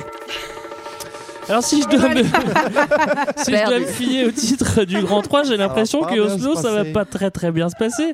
Eh Alors non. si sur le papier on a envie d'y croire, euh, est-ce que Oslo c'est un bon deal? Oui ou non? Oui ou non? Non. non. La réponse est non. Non, et car pas, enfin, en fait, les, les thèmes cruciaux n'ont pas du tout été abordés, notamment le, le statut de Jérusalem, le problème des réfugiés palestiniens, la lutte contre le terrorisme. Donc Ouais. en fait, c'est- l'histoire d'une belle photo. C'est-à-dire qu'on veut à tout prix faire cette belle photo qu'on a tous vue avec Clinton, Rabin et, et Arafat qui la main et c'est trop Ça la fait fête. 50 ans qu'on l'attend. Et donc, pour que ces gens s'entendent bien, bah, il faut pas parler de certains sujets. Donc, tous ces sujets qui fâchent, effectivement, on va les mettre sous, sous le tapis. Et Ouais. on va avancer malgré tout, hein, bien loin dans la négociation, avec le, avec le contenu et donc la création d'une autorité palestinienne. Mais est-ce un État? Oui, c'est ça la question, parce qu'en fait, on va pas discuter des choses qui fâchent, mais on va quand même discuter d'autres choses qui, euh, Qui arrangent où, bien en fait, on en tue bien tout le monde. Non, mais en gros, Israël conserve euh, le contrôle, enfin Tsahal, hein, l'armée israélienne, donc conserve le contrôle de 63% de la Cisjordanie, donc ça reste quand même une part importante du territoire. Ouais. En fait, on va, on va créer un truc très compliqué, c'est-à-dire un zonage assez spécial entre des zones qui seraient contrôlées uniquement par l'autorité palestinienne, donc Mhm. l'embryon du futur État palestinien, Ouais. des zones contrôlées uniquement par Tsahal et des genres de zones de transition. Et euh, en réalité, les zones Contrôlé par qui Euh, par Tsahal. D'accord. Et euh, les zones euh, qu'on va appeler, euh, je crois, c'est les zones A, Donc les zones zone contrôlées les- par euh, l'autorité Oui, tout à palestinienne. fait, ouais, les villes. En fait, ce sont les villes, juste. Ce qui fait que si on regarde en réalité le le territoire de l'État palestinien, c'est assez intéressant Enfin, à de- regarder ouais. que sur une carte. Ça donne des genres d'îlots euh, Ouais. où en fait toutes les villes sont C'est contrôlées par cet État, mais Ouais, euh, il n'y a, de a pas de- continuité y a pas de territoriale. continuité territoriale, il n'y a pas de route entre les deux, puisque les territoires entre sont contrôlés par Israël Mais et ça- notamment toutes Ouais. les ressources. Mais ça, c'est que transitoire, Marlène. Je te trouve Ouais. très négatif. Parce qu'en fait, ce deal-là, le- l'accord d'Oslo, il, il va prendre un certain temps à se mettre en. On s'est tellement tapé dessus qu'il faut se donner du temps. Donc on se donne 5 ans, en fait. L'autorité palestinienne, c'est un embryon d'État qui est là pour 5 ans. Et au bout de 5 ans, il y aura un État palestinien. Donc euh, en gros, en et 2000. paf, En- encore. entre 95 et 2000, on est juste dans du transitoire. Et donc, cette zone, 63% sous contrôle de l'armée israélienne, était censée être juste le temps qu'ils euh, voilà, qu'ils plient les bagages, qu'ils s'arrangent. tu, que, voilà. tu me rassures Jean-Baptiste. Euh, Donc voilà, tout va bien. Et Le problème, contre- c'est que, ouais, du côté du deal, euh, déjà, c'est un petit peu foiré. Alors, laissons le temps. hein. Moi, je suis d'accord avec toi, Jean-Baptiste, laissons le temps. Mais niveau côté ambiance, c'est pas beaucoup mieux. C'est- Je dirais même plus que c'est encore pire. Oui, euh, parce parce qu'il y a que ça crée un phénomène de ce- d'encerclement. Il y a- hein, y, a quand une- il y a une même. petite subtilité qu'on n'a pas précisée sur cette autorité palestinienne avant qu'on arrive à l'am- à l'ambiance que ça, que ça génère, c'est que cette autorité palestinienne, donc qui est censée être le futur État, n'a en réalité aucune autonomie politique. Parce que pour être un État, il faut avoir un peu des sous. Et donc, en fait, Mm. si tu regardes qui donne les sous à l'autorité palestinienne, il n'y a pas de quoi lever des impôts en Palestine, oui, oui, vu c'est la morosité euh, de, de, de territoires occupés. Et donc, par conséquent, c'est uniquement des, euh, des financements américains, européens et éventuellement des taxes collectées par Israël qui, quelquefois, oublient de les rendre. Et, euh, et par conséquent, en gros, on va donner de l'argent à cette autorité palestinienne que si elle accepte de faire le boulot qu'on attend d'elle, c'est-à-dire gérer les populations palestiniennes dans les villes. C'est Mm. pour ça qu'ils ont le On contrôle des villes. Parce que, souvenez-vous de ce qu'on s'est dit au début, c'est cool pour Israël d'avoir des territoires, mais c'est pas cool d'avoir à gérer les gens qui sont dessus. Et ben voilà, voilà. on a trouvé la solution. bon, bah, c'est bon, c'est parfait. C'est c'est réglé. Ouais. Non, et c'est vrai que je, je reviens euh, là-dessus. C'est vrai qu'au niveau ambiance, bah, forcément, euh, ça, ça, ça aide pas. Il y a, il y a certains qui, euh, même, même un deal foireux, il y a certains qui n'en veulent pas. Et du coup, on va, Exactement. on va avoir Ah oui. entre Même guillemets des bâtons, foireux. même un mais oui, il y a des mécontents dans, dans les deux camps. Et côté israélien, d'abord, euh, on assiste à, à une accélération de la colonisation. Il y a euh, 100 000 colons euh, qui, qui arrivent, qui s'installent. Euh, et effectivement, on se dit que ce sera beaucoup plus difficile de, de les déloger oui. au moment de, Et en fait, de l'indépendance palestinienne. Ouais. C'est la panique parce que euh, dans 5 ans, ils sont censés plus être là. Et donc, du coup, bah, pour rendre l'accord im- impossible, on va blinder, blinder, blinder de colons. Donc, c'est notamment encouragé par la droite et par les associations de colons qui vont dire OK, on a, on a plus que 5 ans pour s'installer. Donc, il faut y aller à fond les ballons. Et tout ce qu'on Ouais. aura pris, on pourra plus nous le reprendre. Et en fait, il y a vraiment un enjeu démographique. hein. L'idée, c'est euh, que les populations israéliennes deviennent majoritaires dans le territoire de Cisjordanie pour pouvoir en fait rendre obsolète l'idée que ce territoire est palestinien. Et, euh, et en fait, pour créer aussi un sentiment d'appartenance, parce qu'il y a quelque chose enfin, qui se crée après toutes ces années, c'est que les Israéliens, alors ceux qui sont sur le, le territoire proprement israélien, euh, finissent par. Enfin, on va avoir une question de légitimité où on a des, des- des Palestiniens qui ont fui euh, lors de la Nakba en 1948, qui estiment que c'est toujours chez eux, Mhm. et de l'autre côté des Israéliens qui sont nés là-bas aussi et qui estiment que c'est chez eux. ouais. Et Ouais. donc on a vraiment une question d'appropriation euh, et vraiment de sentiment d'appartenance territoriale qui se crée des passé, deux côtés. Ouais. Et en fait, on, on essaye de créer ça aussi en Cisjordanie. Alors- c'est- ouais, ça marche plutôt bien à Hébron notamment, euh, puisqu'à Hébron, donc c'est une ville sainte qui est en Cisjordanie, une ville sainte pour les musulmans et pour les juifs, et donc du coup vous avez beaucoup de colons euh, juifs euh, ultra orthodoxes, bien bien vénères, qui vont s'installer là-bas, et notamment un, un, un petit monsieur donc qui est américain, je crois euh, à l'origine, et qui s'installe dans une colonie à Hébron et qui en 94 va prendre son petit fusil d'assaut et va rentrer dans la mosquée et va ouvrir le feu. Ouais, c'est bien Ouais, un ça, américain, c'est- ça. Ça, c'est pas mal C'est pour. un bon euh, moyen d'apaiser un peu les gens et d'ouvrir le dialogue. Ouais, pour rendre la situation encore plus précaire et, et- et bien faire capoter le deal. Et bah, euh, alors, tu l'as dit, on peut, on peut, on peut faire des, des- une petite vague de violence, mais ce serait encore mieux d'assassiner celui qui est en négociation là. Comme ça, on est sûr que de tout faire capoter. Voilà. Tu veux dire Bill Clinton? Non, ouais, en novembre 85, c'est- euh, 80. 15. 85. 95. 95, ouais, euh, Isaac Rabin euh, assiste à un concert pour la paix et tout. Il est trop content, il chante et tout. Bonne musique. Et il est assassiné. Donc plus personne pour défendre le deal, quoi, à ce moment-là de paix. Alors, Rabin est mort, euh, une partie de la droite israélienne ne veut pas du deal, et côté palestinien, on en rajoute une couche avec des attentats. Bon, allez hop, Ouais. c'est plié, merci, au revoir. Ouais, c'est ça. Globalement, côté palestinien, L'espoir a duré très longtemps. euh, tous les concurrents d'Arafat euh, vont tout faire pour euh, faire péter le truc. Et notamment, on, on voit apparaître une nouvelle arme qui est l'attentat suicide. Et ça, là encore, ça marche très bien pour euh, traumatiser une, une population. Et donc, ça va monter crescendo jusqu'en 2000. Donc, ce qui fait qu'en gros, plus personne arrivé en 2000 ne croit que cet accord va Ah, pouvoir être ouais, mis et en en fait, on a une double stratégie, hein, c'est-à-dire que le- le- la question des attentats suicides, ça crée euh, une radicalisation côté israélien, évidemment, euh, puisqu'il y a une peur de plus en plus importante.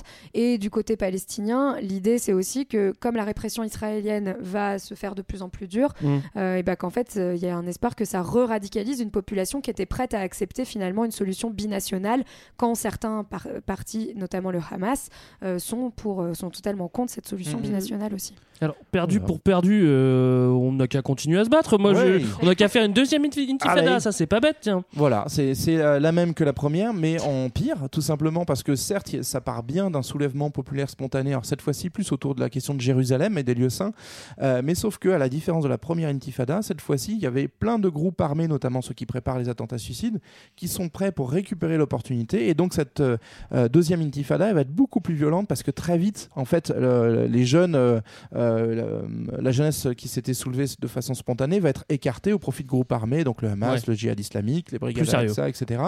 Et donc là, du coup, ça va permettre aussi une réponse beaucoup plus sérieuse de l'armée israélienne parce Voilà. que c'est plus un petit gars qui lance des pierres, c'est un petit gars avec un lance-roquette. Donc là, cette fois-ci, ça y est, on Là, peut se tu faire peux plaisir. sortir, tu peux sortir. On la peut lui et bombarder puis là, la ça gueule et choque, ça sont plus l'opinion internationale. Ouais. Voilà, donc Euh, c'est la deuxième intifada, c'est le, c'est le grand moment euh, de, de réjouissance. Alors, ça, en plus, ça, ça s'éteint comme c'est pas une vraie guerre, il n'y a pas euh, euh, deux armées qui sont face à face, il n'y a pas un moment où euh, ça y est, on peut dire pouce, c'est fini. C'est jour- progressivement, ça se ralentit, il y a Ouais. certains groupes qui vont Ça peut remonter. Voilà, c'est ça. Ouais. Des hausses et des baisses Euh, d'intensité. ouais. Et donc ça se, ça se tasse dans les années 2002-2003 avec euh, du coup à la fois bah, un mouvement national qui est exsangue du côté palestinien, l'autorité palestinienne qui est en miettes. hein. Vous avez, moi j'ai des souvenirs de, euh, des guignols des infos qui se foutaient de la gueule d'Arafat à ce moment-là parce qu'il était enfermé à Bethléem Ouais. et du coup, enfin il y avait des des, souvenirs- Moi, je me rappelle. Ouais, il y a des je comprenais pas du tu tout à vois. Arafat qui se lève le matin et en fait t'as un char d'assaut dans sa cuisine et enfin bon, bref c'est Donc en gros, Une l'autorité palestinienne n'est plus autoritaire du tout. Oui, bah oui, on a trouvé la meilleure des solutions. Ouais. euh, c'est de Refaire l'isolation. Voilà, on va, on va refaire ça. Euh, on va commencer euh, la construction du mur, hein, donc qui est censé Non, la séparer. barrière de sécurité, Pardon, qui est Attention, censé les mots sont protéger euh, le territoire israélien Des euh, terroristes. terroristes, euh, de l'autre côté, donc en Cisjordanie. Barrière de, sécurité ou mur, ou mur de la honte, 2000 vous en l'a- 2003, hein. Vous, Voilà. vous- vous l'appelez comme vous voulez. En, en attendant, ça reste une frontière euh, Bah, physique qui rend la vie difficile à beaucoup de Palestiniens, Voilà, notamment. c'est quoi le quotidien d'un Palestinien qui vit à côté du mur? Oh bah c'est la merde parce qu'en fait le mur a pas alors ça c'est un truc peut-être important à retenir et ne retenez que ça éventuellement. Que ça. hein. que ça. Attention vous notez. Le mur n'est pas construit sur la frontière théorique entre Israël et les territoires palestiniens. Le mur est construit à l'intérieur des territoires palestiniens.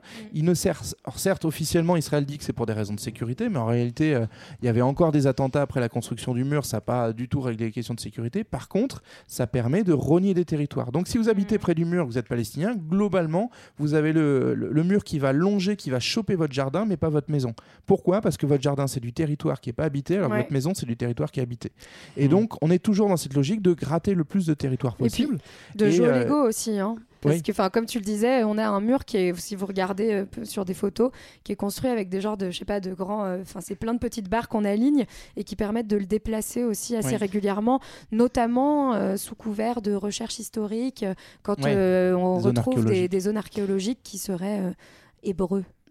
Et alors, juste ce mur, il est, il est où concrètement? Il est donc entre, euh, enfin, à l'intérieur de la Cisjordanie. Cisjordanie, d'accord. Et Gaza aussi? Alors Gaza, ils, ont, ils vont avoir le droit à leur propre mur. Ils ont une histoire un peu particulière parce qu'à partir de 2005, il y avait des colons euh, et une, une présence armée comme en Cisjordanie. Et en fait, Sharon va se dire, c'est beaucoup d'emmerdes à gérer parce que Gaza, c'est un tout petit territoire avec beaucoup de gens dessus. Donc il n'y a pas de jardin à, gra- à gratter, si vous voulez. Donc Ouais. en fait, il va retirer toutes les colonies et l'armée en disant, Ah bah c'est une bonne nouvelle ça. voilà, on vous laisse entre vous, on Mais fait un ça, a joli petit été, mur. ça a été présenté comme ça en Ouais. fait hein, à l'époque. Donc quand, euh, quand Israël se retire de Gaza, c'est en 2005 et c'est présenté comme un genre de nouvel espoir encore euh, pour, euh, pour la Une paix. chance. Alors qu'en réalité, l'idée d'Ariel Sharon euh, derrière tout ça, de c'est plutôt la de plus se- grande prison du monde. C'est Bah de- ouais. non, mais aussi de, de se concentrer sur la colonisation de la Cisjordanie, qui est un territoire bien plus important et bien plus stratégique que ce petit bout de terre qui est Gaza. Voilà. Et du coup, vous vous souvenez que cette, cette histoire de la colonisation, elle devait se geler avec Oslo? Bah, en fait, depuis Oslo, on a euh, une, une colonisation qui a été doublée ou triplée. Je crois qu'on est aujourd'hui à 600 000 colons euh, installés dans les territoires palestiniens. Euh, donc, vous voyez qu'on n'a pas trop joué le jeu. Et côté palestinien, pour garantir la sécurité des colons qui vivent bah, à côté de chez eux, on va leur mettre plein de checkpoints, des routes euh, secondaires pour faire des Ouais. déviations. Ce qui fait que, pour revenir sur ma petite comparaison bretonne, si vous allez du nord au sud de la Cisjordanie, c'est-à-dire en gros de Naplouse à Hébron, c'est 80 km. Ça peut vous prendre la journée, voire ça peut ne pas être possible si le checkpoint est fermé. C'est la distance entre Rennes et Saint-Malo. Alors imaginez, vous les Rennais, si on vous enlève votre possibilité d'aller faire un petit peu de, de pédalo à Saint-Malo, vous seriez un petit peu vénère. je Et, oui, et en plus, c'est- c'est c'est gênant aussi parce qu'on leur impose certains types de, de permis et de, de travail aussi. Ouais. Donc ils peuvent plus circuler du tout, ils peuvent plus aller bosser, ils sont au chômage euh, encore plus massivement. Voilà, donc toute, toute circulation est hyper contrôlée. Alors, on, on continue au cours des années Oui, du- renou- 2000. renouons un peu La, les la, Oui, la, voilà. Euh, Il n'y a plus de grande guerre avec les voisins comme on, a, comme on a expliqué au début. On a encore des violences, mais on a l'impression que c'est moins des, des grandes vagues de violences communes. Tu l'as expliqué tout à l'heure. Du coup, la lutte armée, c'est presque quelque chose de, de- de marginal.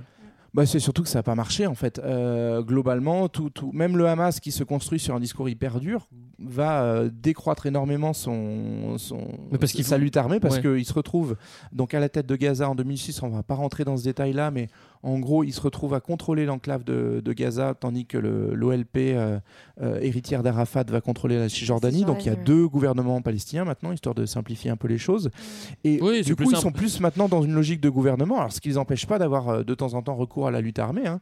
mais euh, les tirs de roquettes dont on entend parler depuis Gaza, c'est soit des concurrents du Hamas qui disent, voyez, le Hamas c'est devenu des mous, euh, ils discutent et ils négocient avec Ah, les Israël. mous Ou soit c'est au contraire le Hamas pour dire, bah, vas-y, on n'est pas des mous, vas-y, on tire des roquettes, sauf que Ouais. moi elles atterrissent sur, sur des abris de jardin.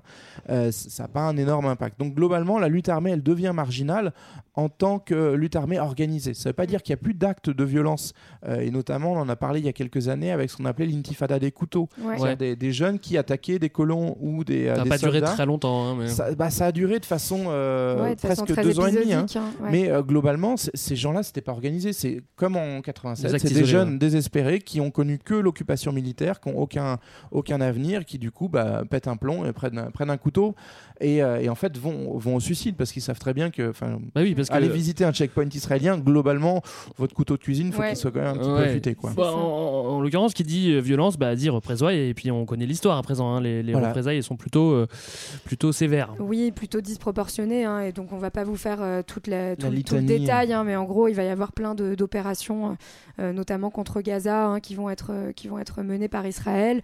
Euh, plomb durci en 2008, pilier de défense en 2012, Ouais. en plus avec un, un vocabulaire de plus en plus poétique, bordure protectrice en 2014. En tout cas, ce qu'il faut savoir, c'est qu'à chaque fois, on a euh, des morts euh, bien plus nombreux euh, du côté palestinien Oui. que du côté israélien. Et On- des civils en plus. Voilà, et ouais. plutôt des civils. Mm. Donc, euh, donc en gros, des, des représailles qui sont asymétriques et qui rendent euh, cette lutte armée euh, Et ça se passe un petit peu comme euh, ça uniquement à Gaza. absurde, Ouais. finalement. Euh, oui, qui, qui, qui donne aucun sens à la lutte armée. Ça se passe uniquement à Gaza parce qu'en Cisjordanie, tout simplement, c'est l'autorité palestinienne qui fait la police pour Israël. Donc il n'y a pas besoin de leur bombarder la gueule parce que c'est les Palestiniens qui se surveillent entre eux. Hmm. Donc Gaza va, va servir de défouloir à l'armée euh, israélienne euh, et avec énormément de morts civiles, tout simplement parce que c'est la, la zone la plus dense du monde avec plus de 5000 habitants au kilomètre carré. Donc ton petit tir de missile, il faut vraiment bien, bien, bien viser pour euh, uniquement tuer le méchant euh, et Ouais, pas, et pas tous les gens qui sont autour. Alors, mine de rien, le temps passe, certains s'habituent à la situation, et d'ailleurs, la question, la question palestinienne, elle passe parfois au second plan. Les populations se focalisent sur d'autres problèmes. Finalement, le temps passe, et en fait, tout le monde s'habitue. Euh, c'est triste, mais c'est comme ça. Oui, bah, c'est Comme un vieux couple. C'est Bah, juste, euh, c'est juste un petit mur. Non, et puis ce qui- en plus, on, on- on l'oublie, il faut le dire que ça se voit aussi sur le territoire. hein, le mur euh, qui sépare, euh, donc, enfin, pardon, la bordure de sécurité, je sais plus comment on dit, La, barrière. la barrière, barrière. de sécurité Mhm. qui protège euh, Israël des territoires palestiniens. Très souvent, du côté israélien, en fait, euh, elle, est, elle est assez peu visible. Euh, Il me semble qu'il y a des genres de, comment dire, de, euh, Bah, elle est habillée de remblais quoi Mm. pour pour pour qu'on voit pas le mur donc pour faire en sorte que vraiment Ouais. le côté euh, En fait, les, territoires palestiniens soient sont oubliés effacés. ouais. voilà sont- Euh, et ça marche assez bien puisque finalement aujourd'hui les problèmes qui agitent le plus la société israélienne sont plutôt des problèmes d'ordre économique hein, Ouais. comme chez nous euh, de chômage de problèmes de Ouais, coût ouais. du logement etc Mm. plus que la question euh, palestinienne quoi. Mais jusque dans. Pardon. Ah, Pardon, question j'y vais, mais c'est quand même hyper drôle parce que dans tes notes, tu avais écrit euh, voilà, les, que les, les Israéliens étaient plus intéressés par exemple par les scandales bébés. Et je me, suis- dit scandale Brigitte Bardot? Euh, Comment ça se fait qu'ils ont un scandale? C'est Bibi, Benjamin Netanyahou, qui est un petit oui. peu corrompu, mais comme on a que lui à mettre au pouvoir, ça fait 10 ans qu'il y est, et qui gouverne avec l'extrême droite. Euh, merci JB pour euh, me lancer cette transition. Voilà, j'ai trouvé quelque chose. Après toutes ces années, est-ce que est-ce qu'on sent un désintérêt pour euh, résoudre ce conflit? Est-ce qu'il y a encore du monde pour défendre la paix? Voilà, répondez-moi, je veux, je veux du cœur. Moi, je t'en parle dans le futur.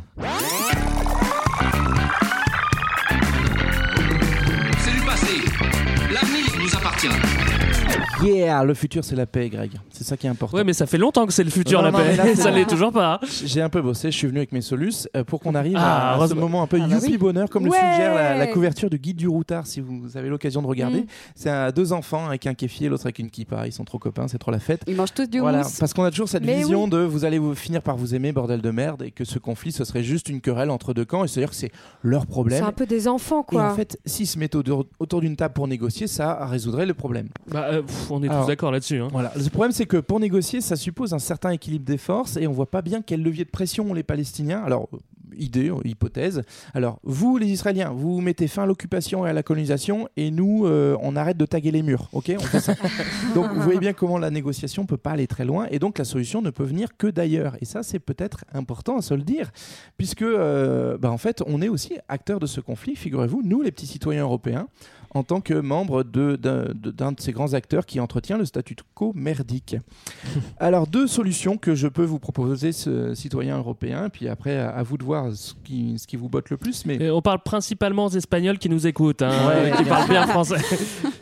Euh, bah, en gros, globalement, la solution qui tient à cœur à l'Europe, c'est la fameuse solution à deux États. Un État pour chacun, et comme ça, chacun chez soi, tout va bien. Ça fait combien de temps qu'on en entend parler? Euh, bah, globalement, c'est depuis Bah, le plan de depuis 47 longtemps, de ouais. l'ONU. Ah ouais, Voilà. Ça fait un moment quand même. Alors, euh, du coup, bah, ça, on peut se dire c'est possible. Pour ça, il faut quoi? Pour qu'il y ait deux États, il faut qu'Israël se retire, mette fin à la colonisation et mette fin à l'occupation.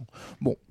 ça a l'air un peu compliqué, Mm. mais ça peut être plus simple si on se rappelle que l'Union européenne, c'est le premier partenaire commercial d'Israël et que par Eh conséquent, oui. si on conditionne le maintien des euh, fructueux accords économiques à la fin de l'occupation et au retrait des colonies, je pense qu'on aurait très vite un petit résultat, d'autant plus que l'opinion israélienne est quand même pas homogène sur son rapport à l'occupation. Euh, vous avez régulièrement des, des appels dans l'opinion israélienne à mettre fin à l'occupation. Tu peux faire un parallèle avec l'Afrique du Sud et c'était les pressions oui, extérieures qui avaient pas mal joué. Attention, peut nous mener très loin puisque c'est euh, le courant euh, BDS, boycott des investissements sanctions. Oula, j'ai eu peur. Euh, qui est euh, en fait un, un mouvement qui a été lancé par des Palestiniens et des associations internationales pour dire en gros, bah, pour mettre fin à l'apartheid, c'est le boycott qui a marché si on faisait pareil. Alors bien sûr, l'appel au boycott est sanctionné euh, et pénalement, notamment euh, la France euh, fait en sorte qu'on ne puisse pas faire trop de choses comme ça. Donc nous, nous faisons qu'évoquer des possibilités. On vous laisse bien sûr mettre En même temps, il y a quoi à boycotter Le soda stream et les avocats? Ouais, le Ouais. soda stream. Oh, il y a- il y a Ouais, les fusils trucs. usines et des petites choses Ah comme oui, ça. bah moi j'en ai pas beaucoup des Bon, mais toujours dire, cette solution pour euh, les deux États, elle paraît quand même un peu compliquée aujourd'hui, puisqu'on est quand même à 600 000 colons, avec des jeunes qui sont nés dans les colonies, donc qui sont bah, autant chez eux finalement maintenant, sans parler du statut de Jérusalem ou de la discontinuité entre Gaza et la Cisjordanie. Donc, je vous propose une deuxième solution, là encore à vous de choisir, c'est de se dire, on va peut-être arrêter de se faire du mal et accepter le fait bah, qu'il y ait un seul État, puisque c'est déjà le cas dans les faits. Et par contre, ce qui pourrait être bien chez l'Union européenne, serait, ce serait d'arrêter de, de suivre son rêve absurde et de financer le maintien de l'occupation, c'est-à-dire l'autorité palestinienne. Aujourd'hui, 300 millions d'euros environ pour financer euh, l'autorité palestinienne, pour Mhm. qu'elle continue à faire le travail d'occupation à la place d'Israël. Et euh, par ailleurs, on finance aussi beaucoup de projets de développement en Israël pour aider les Pali- en Palestine, pardon, dans les territoires occupés, euh, pour les aider à aller un petit peu mieux, à ce que la vie soit plus chouette. Le problème, c'est que régulièrement, tous ces projets sont rasés, détruits et sans, un- sans indemnisation de la part de l'armée israélienne. Donc peut-être que la solution, ce serait de dire, OK, on arrête de financer, on arrête de mettre des sous, donc on laisse l'autorité palestinienne s'écrouler, puisqu'il ne reste plus que ça de toute façon à faire, et on laisse Israël payer le coût réel de l'occupation et de la colonisation, puisque pour aujourd'hui c'est tout bénef.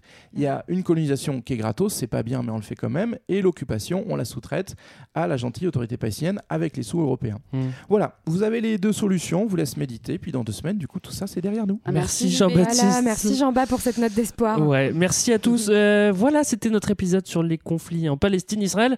On espère que ça vous a plu, que vous avez des solutions à présent. On espère que ça vous a donné envie d'aller plus loin. Nous, on se retrouve dans deux semaines, comme tu l'as dit, pour un autre Oui. épisode ou alors euh, tout de suite sur les réseaux sociaux.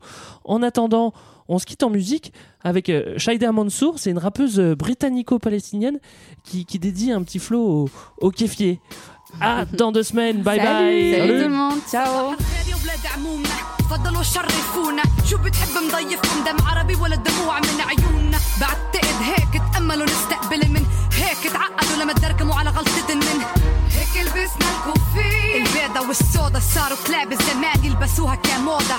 مهما تفننوا فيها مهما غيروا بلونها كوفية عربية بتضل عربية. حطتنا بدنا إياه ثقافتنا بدنا إياه كرامتنا بدنا إياه كل شي إلنا بدنا إياه. ما رح نسكت لن نسمح لن. ليك ليك لا بقلن يسرقوا شغلة مش إلهن ما خصن فيه. قلدونا بلتبس لبس. هالأرض بكفيهن طمعانين. عالقدس قدس. اعرفوا كيف تكونوا بشر. بتلبسوا كوفي وغصب عن أبوهم هي حطتنا من هيك لبسنا الكوفي. لانها وطنية الكوفي كوفي عربي. من هيك لبسنا الكوفي. هويتنا الأساسية. الكوفي.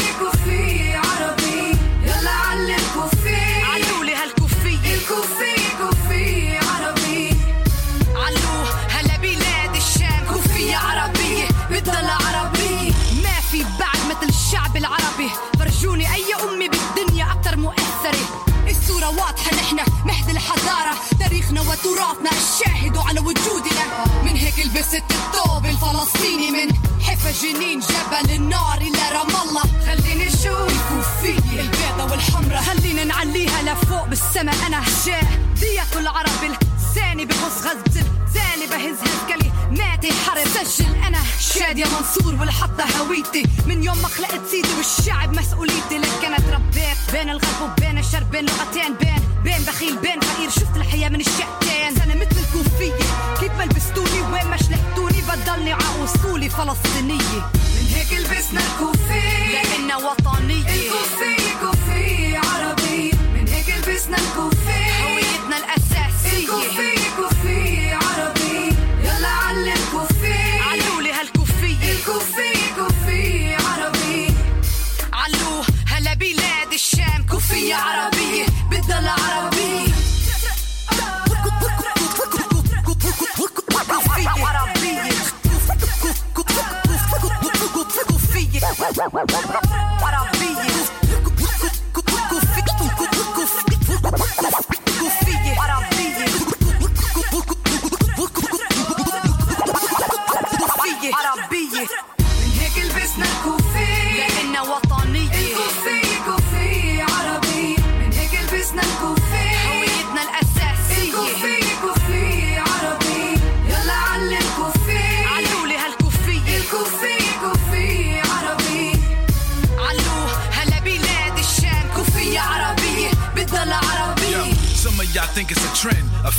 statement. Disgustingly, I spit on the pavement. It's basic. Y'all know I bang for my flag. My bandana ain't no rag. The kafia ain't no scarf. It's a part of the movement.